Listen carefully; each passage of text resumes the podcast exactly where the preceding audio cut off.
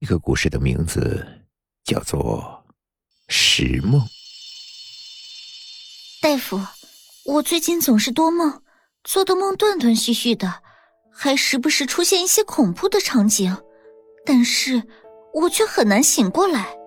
睡醒觉后就总是大汗淋漓的，我这是怎么了？我该怎么办呀？我看你也不必担心。大夫边翘着二郎腿边玩手机边答道：“年轻人嘛，心事多，压力大，多梦怪梦也是正常的。放松一点，我们医院倒是有最好的抑制大脑做梦的药片，要不我给你拿一盒吧。”卡特琳娜将信将疑的拿着药片出了门。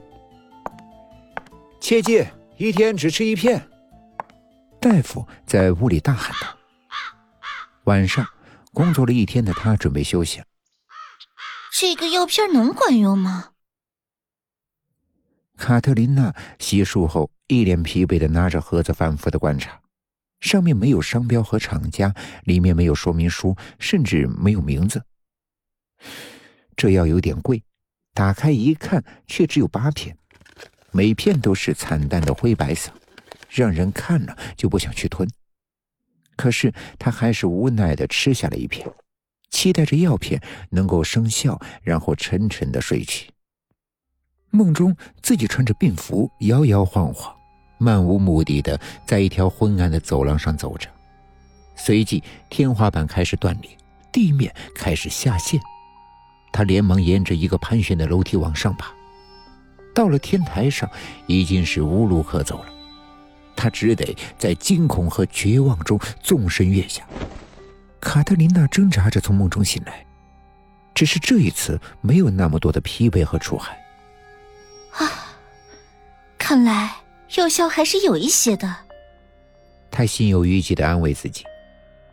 到了第二个夜晚，卡特琳娜一狠心，直接吃下了两片药，然后还是忐忑不安的进入了梦乡。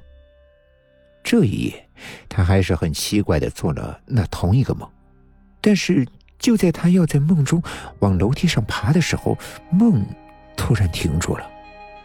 从画面的四周延伸出无边的黑暗，最终所有梦境化为一片漆黑。卡特琳娜平静的从梦中醒来，果然是用量的原因啊！今天晚上还得继续吃两片。哎呀！不小心睡过头了，得赶紧上班去了。哎，七点半有未接来电，我睡着了没听见吗？他打开手机查看了一下，这个号码我不知道是谁的呀。哎呀，肯定是诈骗，不用管了。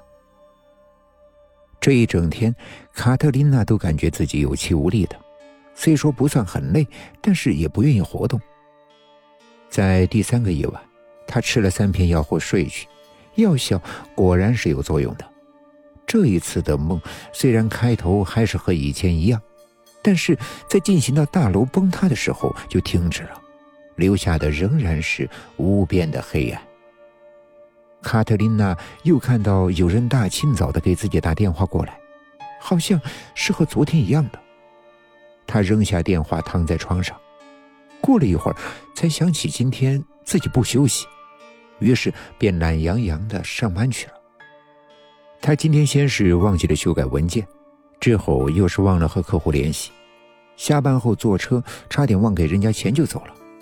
这一天他都是浑浑噩噩的，而且还总是头疼，肚子也饿得很快。晚饭后从超市购物回来，他居然发现钥匙不见了。焦急的找了好一会儿，才从自己的挎包的某个口袋里找到了。卡特琳娜洗了澡，让自己放松下来，然后看看自己镜中的脸，几天来竟然变得有些惨白，血色褪去了不少。她也不愿意多想，就准备去睡觉了。啊，这么快只剩两片了呀！她倒出最后的药吞了下去。明天就去找大夫复诊吧。今晚没有梦，只有一片漆黑。早晨，卡特琳娜醒来，居然不知道自己昨晚有没有做梦，她感到十分欣喜。咦，我昨天才买的面包呢。啊，在这里呀，我都快饿死了。卡特琳娜边吃边思索着。对了，今天是要去医院复诊是吧？你看，我都快忘了这个事儿了。